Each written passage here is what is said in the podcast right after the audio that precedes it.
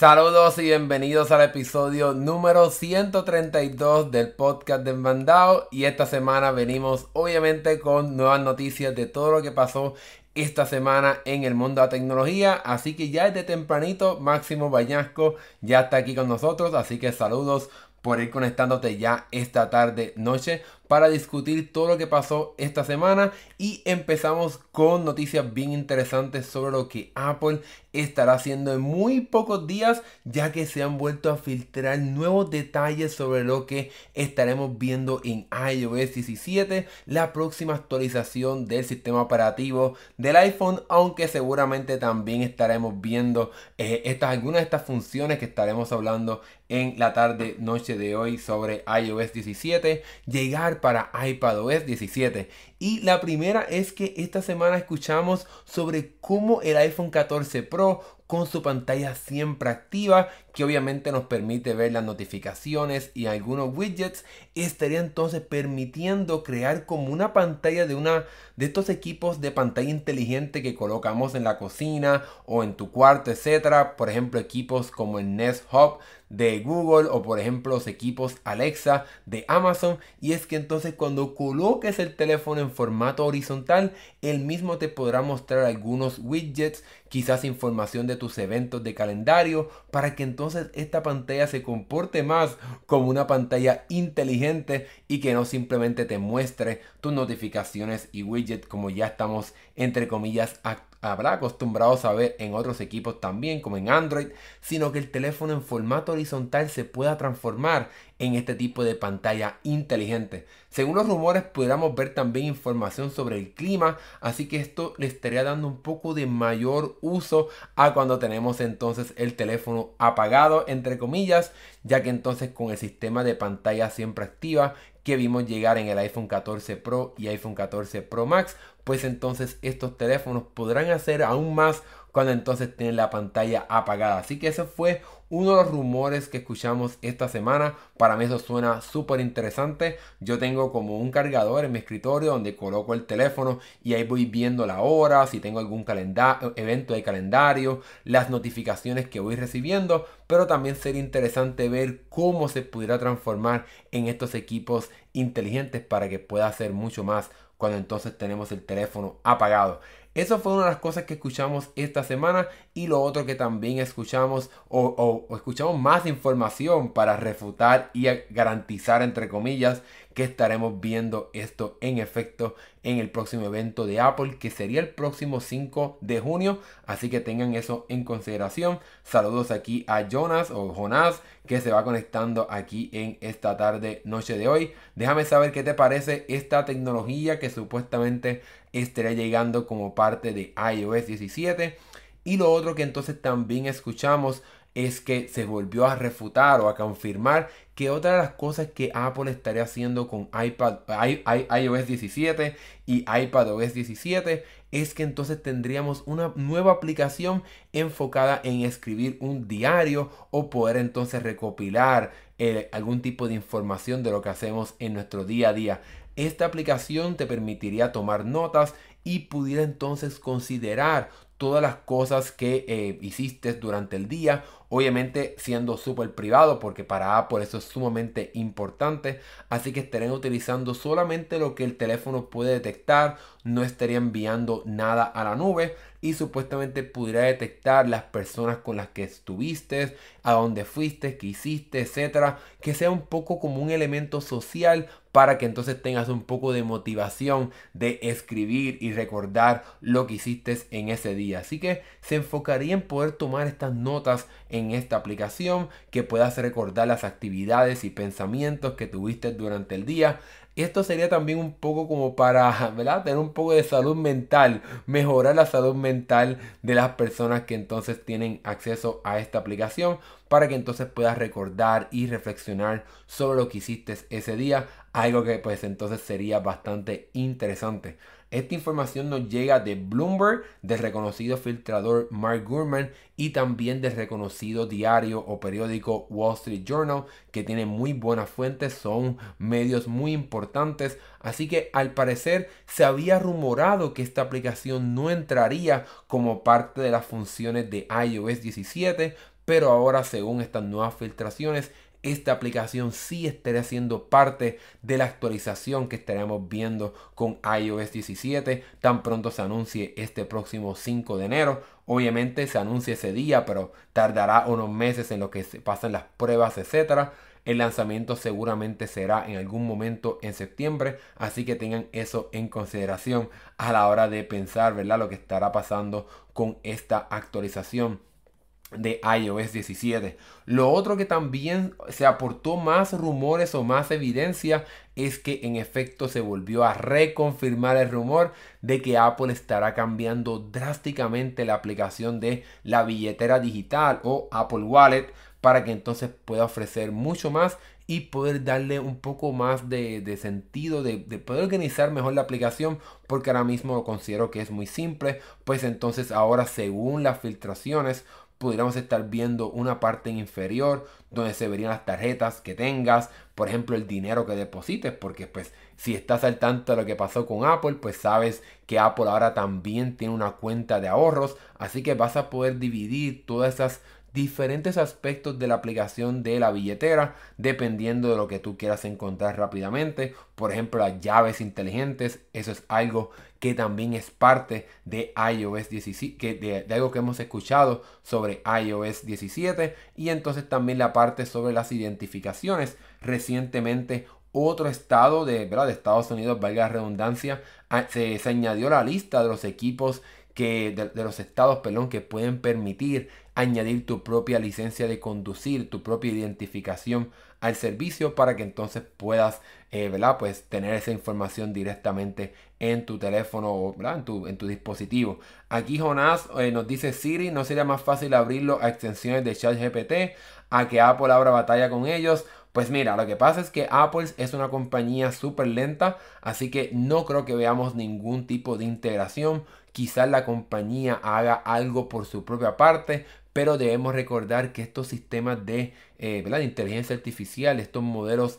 grandes de lenguaje, pues como su nombre lo dice, son unos modelos muy grandes, así que es muy difícil poder correr estos modelos directamente en el dispositivo, algo que a Apple le gusta mucho para salvaguardar la privacidad de los usuarios. Así que yo creo que conociendo a Apple, conociendo la historia de esta compañía, no creo que veamos ninguna integración como están mencionando Jonás. Desafortunadamente, me gustaría que, que, viéramos en este evento para desarrolladores un poco de más cariño a Siri para que pueda hacer un poco más de cómo es que funciona ChatGPT, pero para nada estaremos viendo, en mi opinión, algo tan drástico como lo que tú estás pidiendo y lo que muchas personas también están pidiendo, que Apple tiene que responder a esta nueva ola de inteligencia artificial. La compañía ha empezado a añadir nuevas plazas de trabajo para poder reclutar a personas que se encargan ¿verdad? y que son expertos en esta materia. Pero esto empezó hace muy poco, así que no creo que sea este año en el que veamos esto, pero ojalá me equivoque. Yo quiero equivocarme porque realmente esto es algo que para mí es sumamente importante y quisiera que Siri, que algo en el teléfono pueda funcionar más como estos sistemas de inteligencia artificial. Otra de las cosas que también hemos escuchado, pero no tenemos mucha información sobre lo que pudiéramos ver en, ¿verdad? Como parte de esta actualización, sería que entonces también veríamos mejoras al sistema de Find My o la aplicación de encontrar, que sería entonces. Supuestamente eh, vimos tan reciente con Android 14 una colaboración con Google para que entonces también en, este, en el sistema operativo de Android ese también pueda recibir notificaciones o mostrarle notificaciones a las personas cuando están cerca de un AirTag o se está utilizando un AirTag para poder eh, monitorear y rastrear a la persona, pues quizás entonces las mejoras que estaremos viendo como parte de esta aplicación de Find My sería para que entonces también funcione con otros dispositivos que no sean solamente los de Apple, que sean quizás enfocados en equipos como Samsung o, o los propios de Google, quizás ya veremos qué estará pasando. En mi opinión, yo creo que esta actualización, aunque aquí Máximo Bañasco nos dice que iOS 17 será lo mejor, yo creo que sí estaremos viendo grandes cambios o cambios importantes, pero no será algo sumamente drástico como hemos visto quizás en años anteriores, como por ejemplo con iOS 16, que vimos todo este cambio de la, eh, la pantalla de bloqueo y más. Yo creo que como Apple se ha estado enfocando en el visor de realidad virtual de ellos, pues yo creo que no estaremos viendo grandes cambios en ese aspecto con respecto al sistema operativo. Pero ojalá me equivoques, ya veremos qué va a pasar. Por suerte no tenemos que esperar mucho tiempo, ya que solamente quedan unos días para saber qué exactamente estará pasando con iOS 17, iPadOS 17 la próxima versión del sistema de, las computadoras de Apple. Ya veremos qué va a estar pasando con, con, eso. Bueno, deja aquí tu comentario sobre lo que tú piensas o qué cosas te gustaría ver en iOS 17. También deja aquí tu opinión de qué otras de las cosas que hablamos aquí en este video, qué te parecieron, te gustaron o no, cuál de estas te gustaría ver. Déjame saber aquí lo que piensas. Y en lo que pasamos al próximo tema, aquí Jonas nos pregunta, habla de lo que se va a abrir a instalar aplicaciones al estilo Auster. Bueno, eso ya lo hemos hablado anteriormente, tenemos varios videos en el canal Jonas. Eh, así que tenemos varias cosas que puedes ver en el canal. Pero de forma general se supone que con esta actualización de iOS 17 se abra un poco más el sistema operativo para que se puedan instalar aplicaciones fuera del App Store. Pero una vez más, para saber eso, pues tendremos que esperar a ver qué va a pasar en este evento. La única parte que se ha estado prácticamente confirmando es que esto solamente lo estaremos viendo en el mercado europeo. Así que si no vives en Europa, pues desafortunadamente esto no estará llegando a tu región. Así que por lo menos eso es lo que sabemos hasta ahora, pero nosotros seguiremos bien de cerca. Nosotros hemos hecho ya varios videos sobre eso, así que te invito a que des una vuelta por nuestro canal porque tenemos ya mucho contenido sobre eso. Así que, bueno, luego de, de esa aclaración, pasemos entonces al otro tema y fue algo que yo pensaba que no íbamos a ver. Yo pensaba que era, era algo simplemente que se había filtrado. Perdonen ahí, se me olvidó bajar el volumen del video que les voy a mostrar. Eh, lo que tenemos ahora, lo que vamos a hablar ahora es sobre lo que Sony anunció esta semana, su nueva consola portátil y desafortunadamente no es un PSP, un PSP o un, PS Vita. No es ninguno de estos equipos. Es una consola enfocada solamente para jugar videojuegos mediante Wi-Fi que estén instalados directamente en tu consola. Así que desafortunadamente los rumores pues prácticamente acertaron ya que esta consola que tiene el nombre por el momento de Project Q, o sea, Proyecto Q, pues por el momento solamente estará funcionando con los juegos que tengas instalados en tu consola PlayStation 5. Así que si no tienes un PlayStation 5, pues esta consola portátil pues no te va a servir para nada, así que tengas en consideración por lo menos hasta ahora, porque tenemos que hablar un poco más adelante sobre otras cosas que pudieran pasar con el futuro de esta consola que todavía no tenemos el nombre oficial que estará utilizando de forma ¿verdad? a la hora que vamos a que vayan a vender esta consola. Como mencioné, se llama Project Q y lo único que sabemos realmente de esta consola es que tendrá una pantalla de 8 pulgadas táctil. Esta pantalla será LCD a 1080p y estará corriendo a 60 cuadros por segundo. Y en control del control, como pueden ver en estos visuales, pues el control, ¿verdad? La, la, consola y los controles de esta consola van a ser muy similares al control que tenemos para el PlayStation 5, el DualSense, y estaremos viendo varias de las funciones de este control en esta consola portátil, como por ejemplo los gatillos adaptivos o los gatillos con resistencia. Así que si no has utilizado un PlayStation 5, los gatillos atrás, los botones de, L, de R2 y L2 pueden ofrecer resistencia cuando estás apretándolo para que cuando por ejemplo estás. Para tirar una flecha, pues puedas sentir un poco esa resistencia.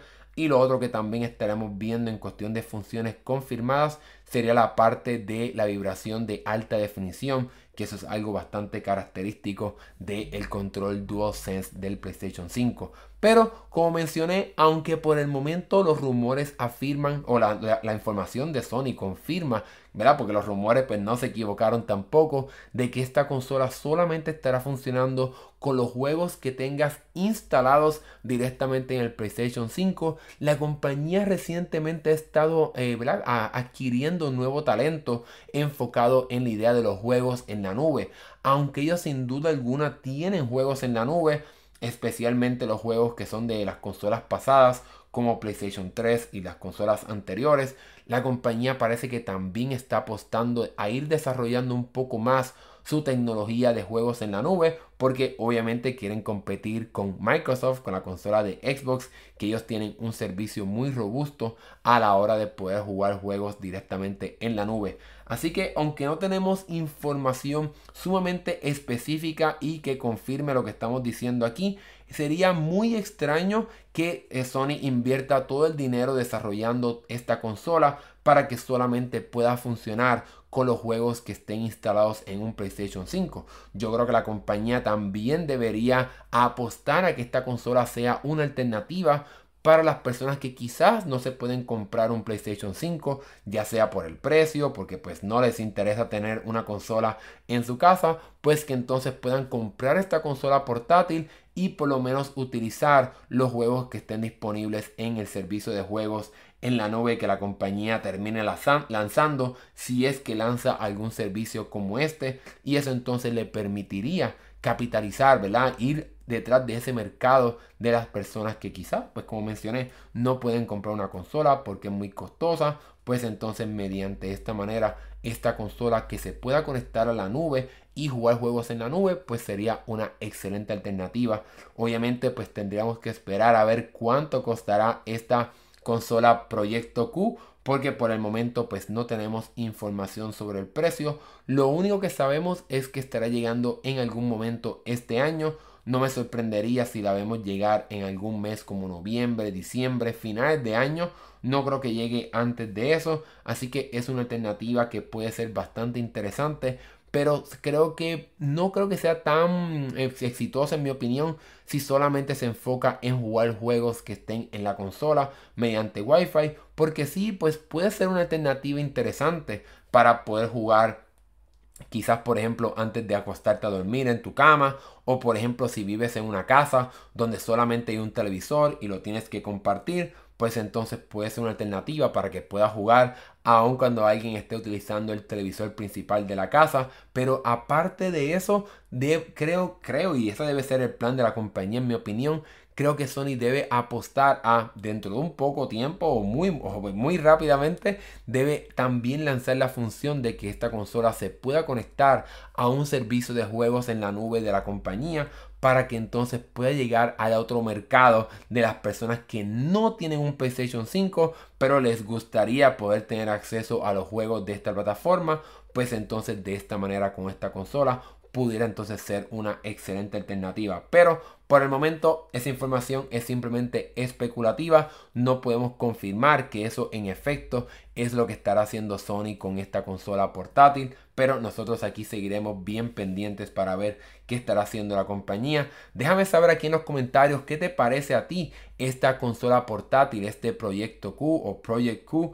¿Es algo que te llama la atención? ¿Crees que Sony debería abrir un servicio de juegos en la nube para que entonces tú te puedas comprar esta consola portátil sin tener que comprarte un PlayStation 5. Déjame saber lo que piensas aquí sobre esta iniciativa de la compañía. ¿Será exitosa o no? Déjame aquí tu opinión. Y mientras entonces las personas se van animando a hacer su pregunta sobre eh, lo que hemos estado hablando en este episodio de la tarde noche de hoy. Tenemos que entonces volver al caso de Motorola ya que se ha vuelto a eh, filtrar más información sobre lo que la compañía estará haciendo con su teléfono plegable el Motorola o el Moto Racer 40 Ultra. Así que eh, Motorola está apostando a utilizar este número de 40 lo vimos en el episodio anterior con el teléfono de gama media alta que ellos anunciaron, pero al parecer ese va a ser el nombre de ahora en adelante quizás de los teléfonos premium de la compañía, en este caso 40 Ultra, quizás 40 Pro, 40 regular, pues entonces esos son un poco más económicos, pero similar a como hace Samsung, pues cuando entonces utilizan el nombre de Ultra, pues eso significa que es el teléfono más poderoso, o de tope, tope, tope de línea. Este Motorola Razr ya se ha filtrado bastante, nosotros hemos hablado mucho sobre este teléfono plegable que estará llegando muy pronto, eso estaremos hablando en breve, pero se filtraron más especificaciones sobre lo que este teléfono estará ofreciendo. Y lo primero es que entonces cuando lo tenemos abierto así, la pantalla será de 6.9 pulgadas a 1080p pero se estará distinguiendo ya que la misma se va a poder actualizar a 165 Hz. Así que eso va a ser algo que lo va a colocar en una posición más premium o por encima de la competencia porque yo creo que Samsung con su Galaxy Z Flip 5 no creo que llegue a esta velocidad de refresco, a esta tasa de refresco. Creo que simplemente va a ser 120 Hz y ya. Pero aquí Motorola, como el nombre dice Ultra, pues lo están llevando al máximo nivel con esta pantalla. Y entonces otra cosa que busca llevar al máximo nivel sería también la pantalla externa, ya que entonces esta sería de 3.5 pulgadas y tiene mucho, mucho espacio para colocar mucha información que estaremos viendo aquí. Aquí tenemos un anuncio que se filtró del teléfono 40 segundos que nos muestra mucho sobre este Motorola Racer. Obviamente los colores, la parte de la interfaz de la pantalla externa, cómo vas a poder incluso hasta jugar contestar notificaciones, ver la aplicación de mapas, en fin, tiene un sinnúmero de funciones, tomar fotos, etcétera, etcétera, etcétera. Es bastante sorprendente lo que Motorola está prometiendo con esta pantalla externa, poniéndole presión a las otras compañías como por ejemplo Oppo, Vivo y también pues muy prontamente Samsung, ya que Samsung estará anunciando no muy pronto, pero a finales de julio supuestamente es que estaremos viendo el evento de esta compañía en la cual entonces nos mostrará más sobre su propio teléfono plegable. Pero eso no termina ahí, ya que esta sería la parte un poco más negativa que puede ser algo que lo coloque como en desventaja con la oferta de Samsung y es que el teléfono en su interior no tendrá el Snapdragon 8 generación 2 sino que tendrá el 8 Plus generación 1 así que no tendrá el más más más reciente pero yo como quieras un procesador bastante decente, pero a la hora de quizás compararlo con el Galaxy Z Flip 5, pues eso va a ser una diferencia entre ambos teléfonos que si estás considerando ambos, pues es algo que vas a tener que ¿verdad? pensar si quieres un poco de mejor pantalla o un mejor procesador. Ya veremos cómo va a ser la batalla entre estos teléfonos. En cuestión de las otras especificaciones, va a tener 8 GB de RAM, 256 GB de almacenamiento. En la parte trasera tendríamos dos sensores, uno de 12 megapíxeles con la tecnología de estabilización óptico y entonces otro sensor con una cámara con un lente ancho y entonces en la cámara eh, frontal, la cámara para selfies, será entonces una pantalla de 32 megapíxeles. Así que en ese sentido, en la parte de cámaras, pues está más o menos, ¿verdad? Bastante decente en ese aspecto. Aquí eh, Jonás nos pregunta, ¿sigue siendo Motorola los dueños de las mayores patentes en Estados Unidos? Pues no sé, yo sé que son sin duda alguna bastante poderosos en esa parte de las patentes, en, también la parte de telecomunicaciones, radio, etcétera. Ellos fueron pioneros en ese aspecto. Pero eh, hay dos divisiones. Está la parte de Motorola de teléfonos que la compró Lenovo, la compañía china, y como quiere Estados Unidos se quedó con otra parte de Motorola, la parte de telecomunicaciones. Así que quizás, quizás todavía siguen siendo bastante poderosos en esa parte de las, eh, de las patentes. En otros aspectos, la parte de la batería, eso puede ser otro factor, un beneficio para este teléfono, ya que la batería es de 3800 mAh, así que va a ser un poquito más grande que por lo menos lo que encontramos hoy en el Galaxy Z Flip 4, pero no sabemos si, el Galaxy Z Flip 5 estará aumentando de batería como, ¿verdad? Pues este teléfono, el Motorola Racer 40 Ultra, lo estará haciendo. Aquí durante la tarde de noche de hoy he estado mostrando diferentes colores estará llegando un color como magenta, rosita o rosa, negro, un color también como, ¿verdad? Como turquesa, azul claro, verde claro, un color un poco, Es un poquito extraño, pero ese es el color que estás viendo aquí en la pantalla. Pero otra cosa que puede ser una parte negativa para este teléfono cuando lo comparemos con la oferta de Samsung es que quizás esta parte de la pantalla, que sin duda alguna es por encima de lo que hemos visto en la competencia, quizás le estará aumentando el precio negativamente cuando lo comparamos con la competencia, ya que el teléfono costaría entre 1.169 euros a 1.119. Así que es un poco, ¿verdad? Un poquito más caro de lo que cuesta un Galaxy Z Flip 4 hoy mismo o cuando llegó al mercado. Así que el teléfono quizás va a costar más por las tecnologías quizás que está colocando Motorola aquí, como por ejemplo la gran pantalla externa, la pantalla interna con una alta tasa de refresco, pero no sé si esos factores van a ser eh, Unos, de, unos aspectos que motiven a las personas a comprar o no este teléfono, pero para eso tendremos que esperar un poco más. Por suerte no tendremos que esperar mucho tiempo más porque según los rumores y las filtraciones el teléfono se estará presentando este próximo primero de junio. Así que la semana que viene, creo yo, estaremos ya a ley de nada para que entonces conozcamos finalmente todos los detalles de este teléfono, su precio, especificaciones, funciones y más. Así que sigue pendientes, sigue pendiente el canal para que no te pierdas nada de lo que Motorola anuncie, porque obviamente aquí los tendremos, ¿verdad? De, Todos los detalles aquí de lo que Motorola anuncia, así que mantente pendiente. Déjame saber aquí en los comentarios qué te parece este Motorola Moto Racer 40 Ultra. Es algo que te llama la atención, no te interesan los teléfonos plegables. Déjame saber lo que pienses aquí. Y mientras entonces, eh, antes de pasar al próximo tema, aquí Jonás se da cuenta de que Lenovo es China. Así es, Lenovo es una compañía china gigantesca. Y Máximo Bañasco nos dice, escuché que Xiaomi es la copia de Apple en celulares. Sí, ellos tienden a copiar algunos aspectos, especialmente el software. Por eso es que los teléfonos Xiaomi, etcétera, eh, tienen unas funciones y una estética que se parece un poco más a cómo es que funciona iOS.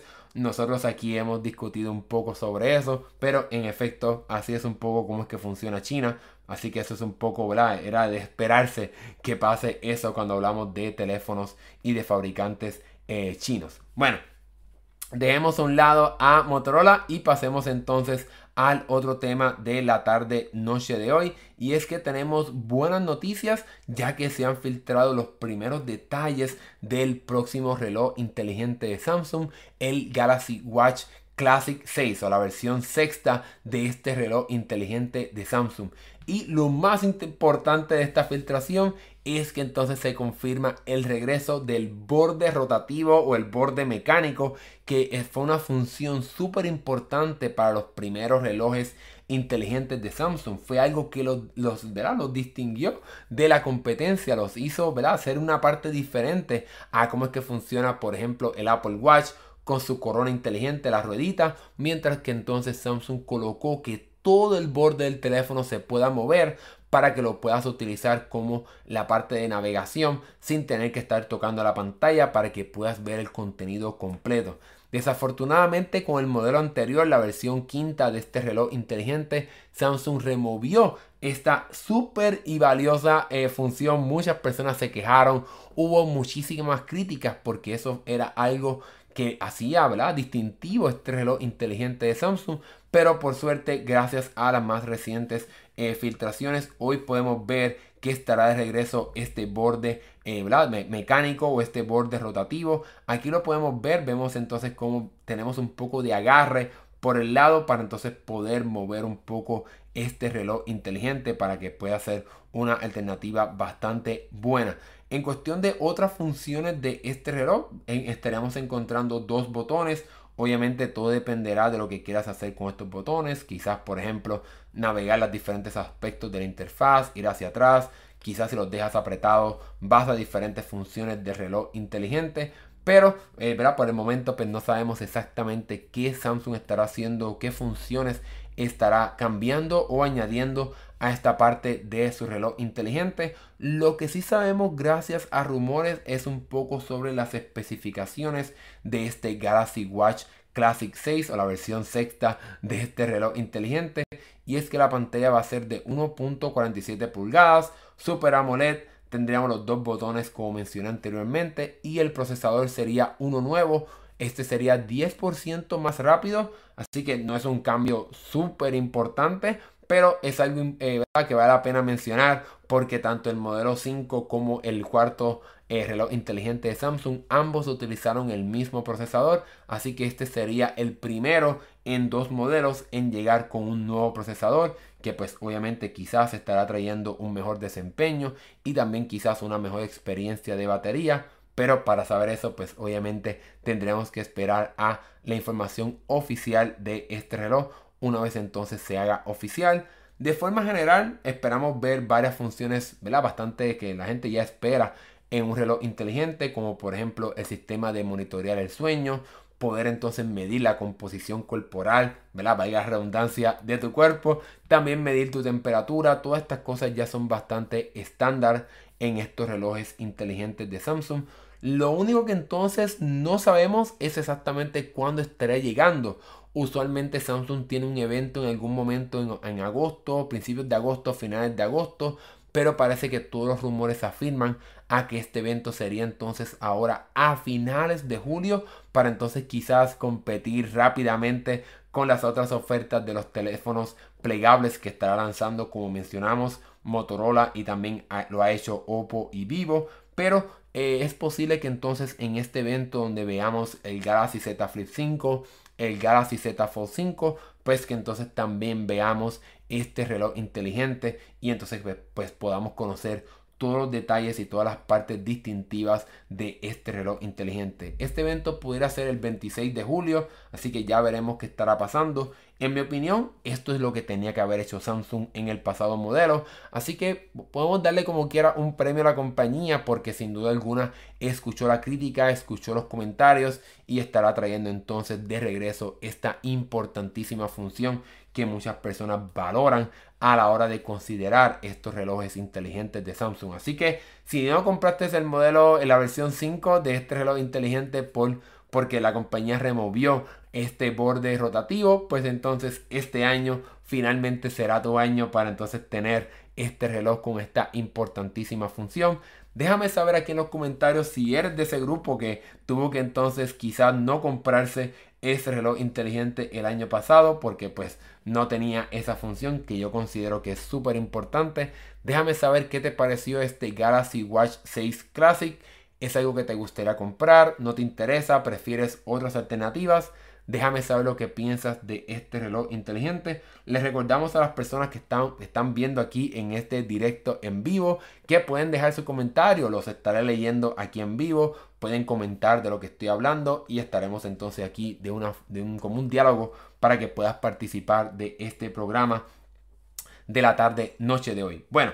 Dejemos a un lado a Samsung. Estamos un poco como recorriendo varias compañías de Android. Y entonces ahora nos toca ir a China. Fuimos, estábamos en Corea. Estábamos en China con Motorola técnicamente. Fuimos a Corea. Y ahora entonces nos toca regresar entonces a China. Ya que Xiaomi ha lanzado sus nuevos teléfonos entre comillas, ¿verdad? Gama alta pero accesible, los Poco F5 y F5 Pro.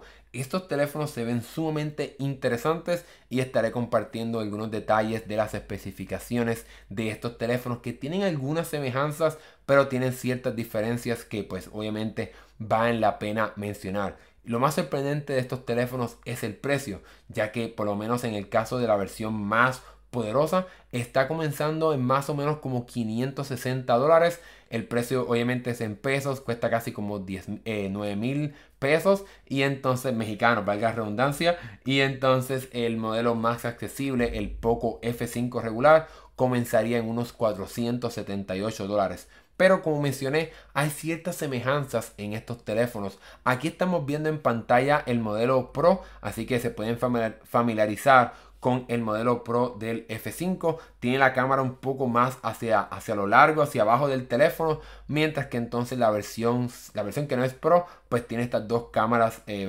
en, un lado y entonces la tercera en el otro lado. A mí me gusta más el diseño del modelo económico, no sé ustedes. Me gusta más cómo se ve el Poco F5 que el Poco F5 Pro. Aunque esta versión como en fibra de carbón sí se ve interesante, pero no me parece tan, tan bonita esta parte de la cámara. Creo que me gusta más el otro, pero Veamos entonces a la parte de las especificaciones. Ambos teléfonos tienen una pantalla de 6.67 pulgadas, así que en ese sentido tiene una pantalla bastante grande para lo que cuesta el teléfono, pero obviamente hay una diferencia en la calidad del panel, ya que el modelo Pro tiene una, una pantalla de 1440p, mientras que entonces el modelo regular se quedaría con una pantalla de 1080p. Considero que eso no está nada mal, pero también hay diferencias en la parte de la brillantez. A pesar de este teléfono ser entre comillas accesible, tiene una brillantez bastante alta. El modelo Pro 1400 nits y como quiera el modelo económico llega a 1000 nits, que es bastante para un teléfono entre comillas accesible. La tasa de muestreo, ambas pantallas pueden correr a 120 Hz, pero la parte del muestreo, ¿cuántos, cuántos milisegundos se tarda en detectar tu dedo a la hora de hacer algo? Eso es algo sumamente importante para, para a la hora de jugar y obviamente pues el modelo Pro lo hace más rápido, 480 Hz, mientras que entonces el modelo regular lo hace solamente a 240 Hz. Obviamente como era de esperarse también estaremos viendo diferencias en el procesador. El más poderoso pues llegaría con el, el Snapdragon 8 Plus generación 1, mientras que entonces el modelo accesible estará llegando con el nuevo procesador Snapdragon 7 Plus generación 2. Así que aquí como quieren ambos teléfonos estaremos viendo un procesador de Qualcomm que es bastante bueno, ¿verdad? Que es bienvenido que aún en teléfonos entre comillas accesibles veamos la presencia de procesadores reconocidos y bastante poderosos. Donde estos teléfonos son idénticos es en la parte del almacenamiento y RAM, ya que ambos vienen con 8 GB de RAM y opciones de 128 y 256 GB. Así que tengan eso en consideración si estás pensando en adquirir estos teléfonos. Saludos aquí a Miguel que se conecta en esta tarde. Déjame saber tu opinión de estos teléfonos de Xiaomi. En la parte de las cámaras, ambos teléfonos son idénticos también. Tenemos una cámara de 64 megapíxeles principal, una de 8 megapíxeles con un sistema ancho y entonces una cámara macro de 2 megapíxeles que realmente pues yo diría que no vale la pena ni siquiera considerar eso como una cámara, pero eh, está en la lista de especificaciones, así que vale la pena mencionar que tenemos esa capacidad, aunque estas cámaras de 2 megapíxeles son siempre bastante, bastante malitas, diría yo. Bueno, donde, estas cámaras como quiera se mantienen bastante fuertes sería en la parte de grabación, ya que pueden grabar a 4K, tienen un sistema de estabilización óptico como también sistema de estabilización electrónico, así que son bastante poderosas estas cámaras para el precio de este teléfono. Y otro aspecto donde también encontramos diferencias en este Poco F5 y, Poco F5 Pro es que el modelo más costoso tiene una batería un poquito más grande, 5160 mAh versus los 5000 mAh del Poco F5 regular. Pero como quiera 5000 mAh es bastante grande para una batería en un teléfono. Así que ambos teléfonos están bastante bien. Ambos permiten cargar súper rápido a 67 watts muchísimo más que la competencia de otros teléfonos más costosos incluso, pero solamente el modelo Pro tiene la tecnología de carga inalámbrica y esta como quiera sigue siendo rápida comparada con otros teléfonos ya que se puede cargar a 30 watts de forma inalámbrica. Eso está súper chévere porque la competencia llega a 7, 15, o sea, la competencia de teléfonos más caros como Samsung, los iPhone de Apple. Así que es un beneficio que este teléfono se pueda cargar tan rápido en, eh, con la tecnología de carga inalámbrica para lo que cuesta este teléfono. Como mencioné al principio de, esta sección de estos Poco F5 y F5 Pro, por lo menos en papel son teléfonos que son bastante llamativos, tienen especificaciones súper poderosas y bastante llamativas. La parte de las cámaras, la parte del procesador, la pantalla, en fin, son teléfonos sumamente interesantes. Por mi parte me gusta más el diseño del teléfono económico que del teléfono Pro. Pero eso como quiera, ¿verdad? Eso ya depende más de tu estética y de tus gustos. Déjame saber aquí en la parte de los comentarios cuál te gusta más, si el Poco F5 o el Poco F5 Pro. Obviamente no podemos probar estos teléfonos todavía, simplemente estamos hablando de las especificaciones que tienen. Pero creo que de forma general el modelo Pro sería para aquellas personas que valoran mucho más el poder de un teléfono, mientras que entonces el modelo regular o la versión no Pro creo que va a ser un gigante de la batería, porque al, tener este procesador Snapdragon 7 Plus eh, de, de esta nueva generación, al tener este procesador, este va a ser también más eficiente. No gastará tanta batería como el más poderoso en el modelo Pro. Así que puede ser que este teléfono económico, entre comillas, pueda ofrecer una excelente batería para las personas. Así que hay dos opciones, los que quieren más poder o los que quieren más batería. Pero déjame aquí, déjame saber aquí en la parte de los comentarios sobre qué, tú, qué te parece a ti estos teléfonos, estos Poco F5 y Poco F5 Pro, te llaman la atención, te interesaría tener estos teléfonos, déjamelo saber aquí en los comentarios. Y mientras entonces esperamos a que las personas se vayan animando, les recordamos a las personas que pueden dejar aquí tu comentario en vivo. Estamos en vivo para que puedas dialogar con nosotros. Tenemos aquí varios comentarios saludándonos, como Miguel, saludos a ti, a Jonás que ha estado comentando también, a Máximo, gracias por estar aquí en esta tarde. Y entonces ahora vamos a pasar a nuestro último tema. Así que si tienes alguna pregunta sobre otro tema de, de, los cuales no hemos hablado aquí en este episodio, la puedes dejar también aquí en los comentarios. Y con gusto también trataré, trataré de contestar ese, esa pregunta. Así que la puedes dejar aquí. Y luego cuando terminemos el programa abrimos la sección de preguntas para que puedas participar y dialogar conmigo. Bueno.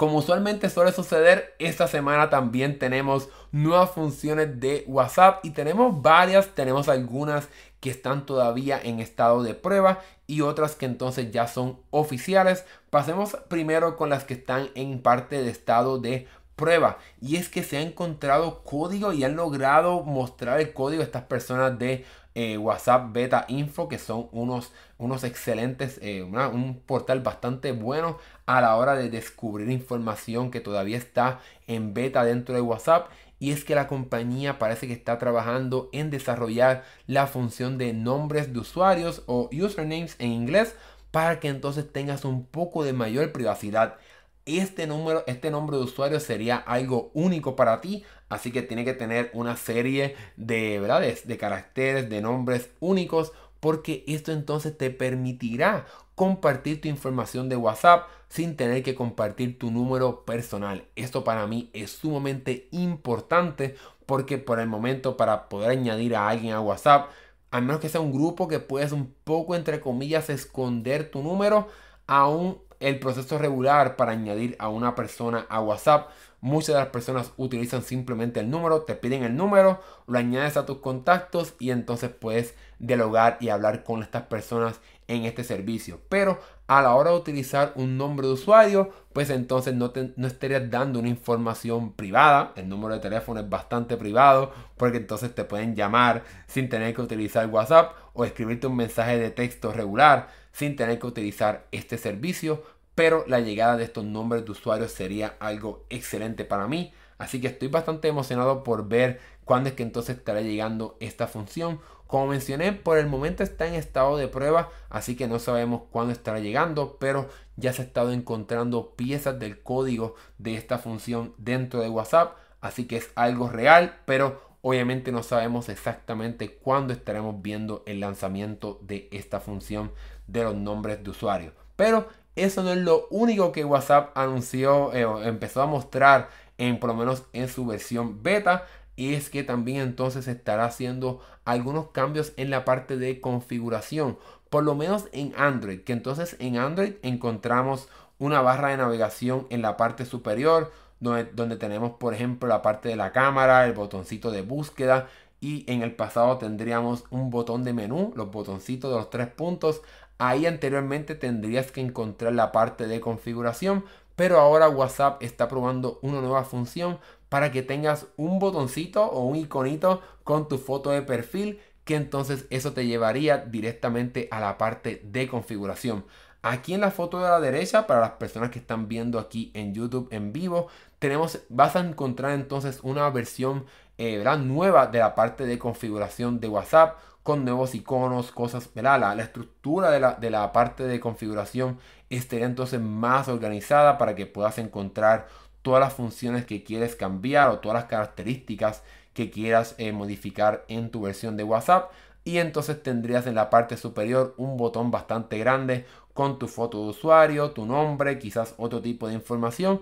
Y entonces también rápido acceso a tu código QR para que puedas tener acceso a esa función para, para, compartir quizás por ejemplo eh, eh, tu contacto para que alguien te añada pues entonces eso lo estarás encontrando ahí en mi opinión, colocar un botón arriba de configuración siempre ha sido bastante problemático, porque pues si tienes un teléfono grande es difícil llegar hasta ahí arriba. Es por eso que por lo menos en el caso del iPhone tienes entonces en la parte inferior acceso a las diferentes partes de WhatsApp incluyendo directamente una parte para la, para la sección de configuración. Así que no tienes que subir bastante tu dedo, estirarlo para llegar a la parte de configuración, sino que en la parte inferior estarás encontrando acceso a la parte de modificar cualquier cosa que quieras hacer.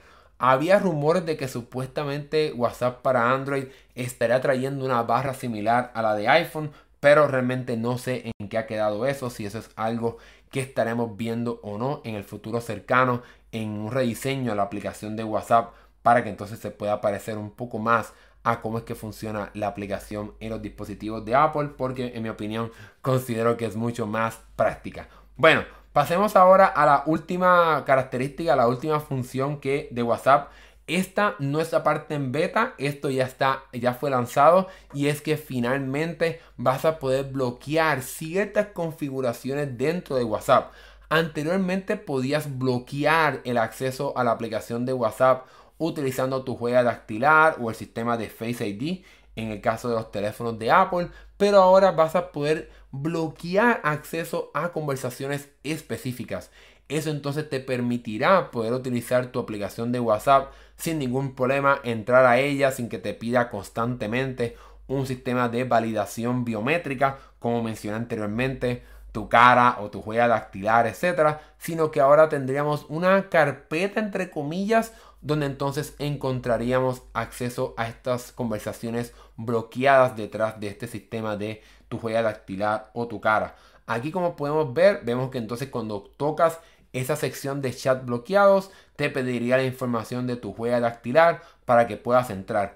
Esta función es algo excelente ya que también oculta el contenido de la notificación que recibas de esa persona. Así que como quiera vas a recibir notificaciones y todo eso, pero el contenido de la misma no se mostrará para que pues obviamente tengas un poco de mayor privacidad aun cuando entonces estás utilizando esta función de los chats bloqueados. Pero recuerda esa parte que como quiera estarás recibiendo una notificación y te dirá quién es la persona, la fotito y todo. Así que tengas en consideración si piensas entonces eh, utilizar esta función de los chats bloqueados en WhatsApp. Esto ya está disponible, simplemente vas a una, una conversación y dejas el dedo apretado en ella o vas a la parte de configuración de una conversación y ahí entonces vas a poder activar que esa conversación se bloquee y vaya entonces a esta, esta carpeta específica de las conversaciones bloqueadas. Así que todas estas funciones son súper importantes, pero creo que esta de los chats bloqueados es la más importante. Es algo que muchas personas estaban pidiendo y es algo que para mí es, es válido la parte de la privacidad, poder tener un poco mayor ¿verdad? de secretos si quieres tenerlos en tus teléfonos y que no entonces estén públicamente si una persona agarra tu teléfono o no. Así que es algo bastante bueno que, ¿verdad? que, WhatsApp haya añadido. Aquí eh, Máximo Bañasco nos dice, me gusta lo de los chats bloqueados. Qué bueno que te gusta, es una función súper importante. Así que vamos a ver qué va a pasar, qué otras cosas estarán llegando a WhatsApp. Pero por el momento estas son las cosas que llegaron y otras cosas que también llegaron como parte de versiones betas de esta actualización. Bueno, ahora sí, hemos llegado al final de este podcast. Abro aquí la sección de preguntas. Algunas personas se han ido eh, yendo. De, se han ido yendo del podcast, pero eso no importa. Aquí las personas que estén, vayan dejando quizás su pregunta para que puedan entonces eh, ir, de, ir conversando conmigo. Mientras eh, les voy dando su espacio para que las personas se vayan animando a dejar su pregunta. Quiero invitarlos a que vayan entonces a nuestro canal secundario es mandado podcast clips para que entonces te suscribas ahí y puedas entonces disfrutar de contenido específico de todas las cosas que cubrimos aquí en este podcast. Aquí puedes consumir las noticias que más te importan para que estés al tanto de todo lo que pasó en el mundo de la tecnología y no te pierdas de nada. Así que esto es sumamente importante que nos des apoyo ahí y que nos escuches y nos veas también ahí para que nos ayudes a crecer aún más este canal secundario de Esmandado. Aquí, eh, ¿verdad? Eh, Máximo nos dice que se va a suscribir. Gracias, gracias por eh, apoyarnos. Aquí Alcides sí nos trae un comentario. ¿Crees que presenten nueva MacBook en el próximo evento de Apple o solo mostrarán el iPhone? Bueno, en el próximo evento de Apple, que va a ser el próximo 5 de junio, los rumores nos dicen que estaremos viendo una nueva MacBook Air de 15 pulgadas.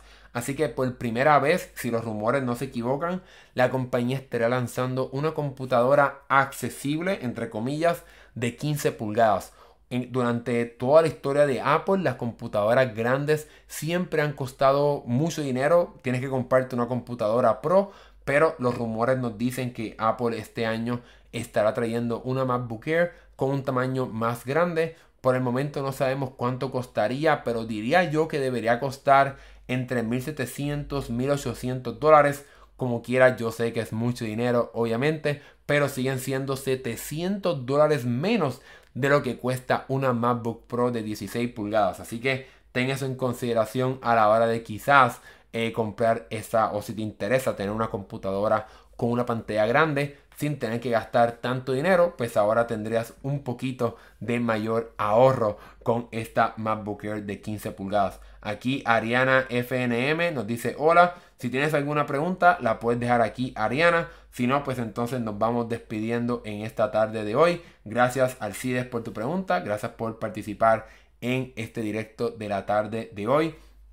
Mientras quizá le damos unos segundos a que Ariana FNM se anime a hacer su pregunta, el próximo 5 de enero tendremos una cobertura completa y obviamente habrá muchos videos de todo lo que Apple anuncie como parte de iOS 17. Así que mantente suscrito a este canal, activa las notificaciones para que no te pierdas nada de lo que entonces eh, Apple está anunciando este día. Gracias Máximo, gracias por desearnos que nos vaya bien. Ya aquí son las 9.18, así que después de esto ya voy rumbo a ir terminando mi día. Voy aquí a dejar, eh, dejen sus comentarios para ver si las personas eh, se animan. En lo que le damos aquí unos segundos, dejen su comentario. Aquí les dejé un mensaje a todos ustedes. Eh, ahí dice, Alcides, estaré pendiente de ese evento y gracias, no, gracias a ti por dejar tu pregunta. Vamos a ver si presentan esa computadora. Yo creo que va a ser un evento bastante cargado porque pues obviamente también esperamos ver el visor, el visor de realidad mixta, realidad virtual, realidad aumentada de Apple. Es algo que hemos hablado aquí bastante. Todos los rumores afirman que estaremos viendo ese evento. Pero no se preocupen, mantente suscrito a este canal porque la semana, que, la semana que viene, o sea, el viernes que viene, en el podcast de la semana que viene, tendremos un resumen completo de lo que esperamos ver en el evento de Apple para que entonces estés al tanto y al día de lo que la compañía estará anunciando en ese día porque es algo bastante importante. Es el evento anual donde la compañía estará mostrando todo lo nuevo de eh, software, de, de, de funciones nuevas de esos sistemas operativos de WatchOS 10, iPadOS 17, iOS 17.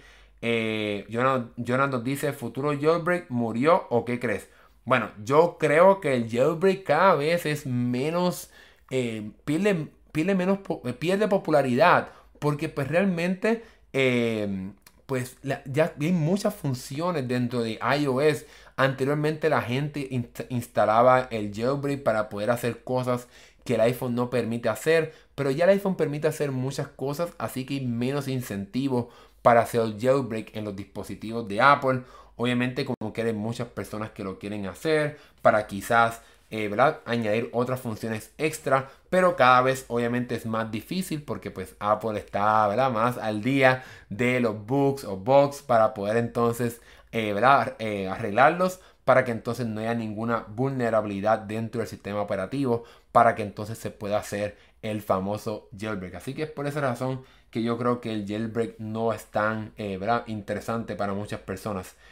Aquí nos dice eh, qué mal que el iPhone X no va a ser compatible con iOS 17.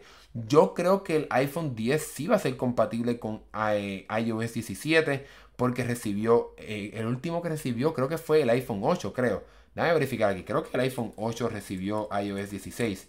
Déjame verificar, perdonen aquí un momento. Sí, el iPhone 8 recibió iOS 16, así que es bastante probable que el iPhone 10 sí eh, reciba actualización a iOS 17. Así que yo creo que por el momento el iPhone 10 está a salvo, pero obviamente como pasó eh, el año pasado con iOS 16, 16, es posible que haya alguna función de iOS 17 que por el momento pues no podemos imaginar cuál es, pero es posible que quizás el iPhone 10 no reciba alguna función de iOS 17. Así que ten eso en consideración que si tienes un iPhone 10, pues es posible que tu teléfono no reciba alguna, no, alguna función de las que se presenten, ¿verdad? Obviamente es muy difícil imaginar qué exactamente estará haciendo Apple, pero ten eso en consideración a la hora de, si tienes un iPhone 10 es algo que puede, ¿verdad? Una parte negativa de tener un teléfono quizás ya bastante, entre comillas,